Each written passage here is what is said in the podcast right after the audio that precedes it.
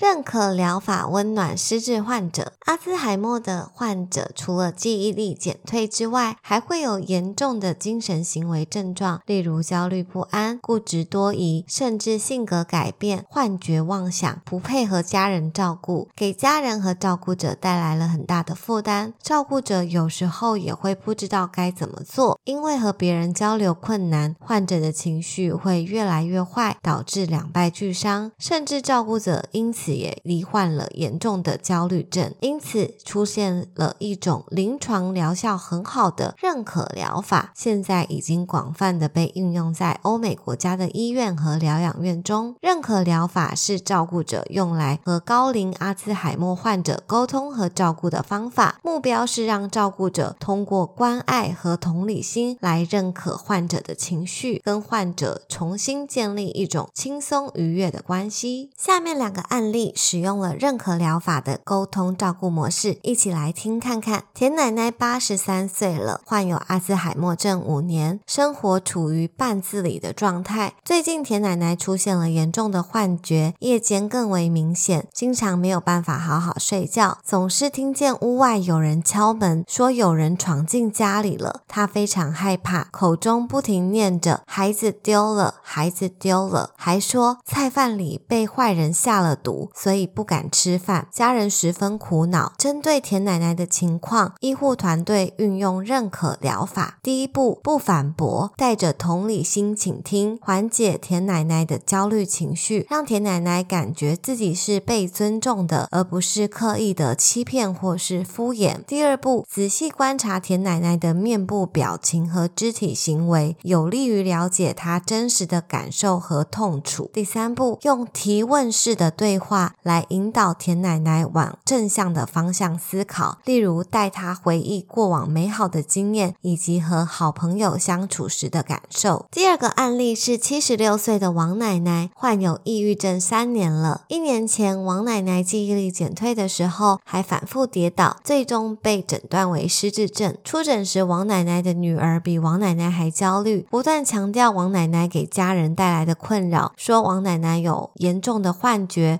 时空错乱，语言刻薄，无端发脾气，哭闹，情绪有时低落，有时自卑，有时自责。王奶奶则是不能接受自己记忆力减退，表现为愤怒。王奶奶的女儿不理解，也不认可王奶奶的行为，因此极力劝说和争辩，情况反而更严重，已经没有办法和母亲正常的沟通了。医师建议女儿试试看认可疗法，第一步，放松自己，接受母亲生病了。或许他的想法、语言、行为都不正确，但是不要去纠正他，或是想要改变他。第二步，需要用对待成年人的态度，尊重和接纳母亲，切勿把他当做老小孩来哄骗。第三，对母亲的话不能置之不理，可以采取积极提问来引导对话，设身处地的理解和体会他的情绪，提出问题，有耐心的等他回答。王奶奶的女儿采纳了。建议复诊时告诉医师，他和母亲的沟通顺畅多了，母亲的情绪也比以前平稳了。医师说，认可疗法不一定适用于所有的阿兹海默患者，但照顾者如果发自内心的对待病患，尊重患者面对疾病时所做的努力，用温情陪伴，会让他们更能够从容的走好这段生命旅程。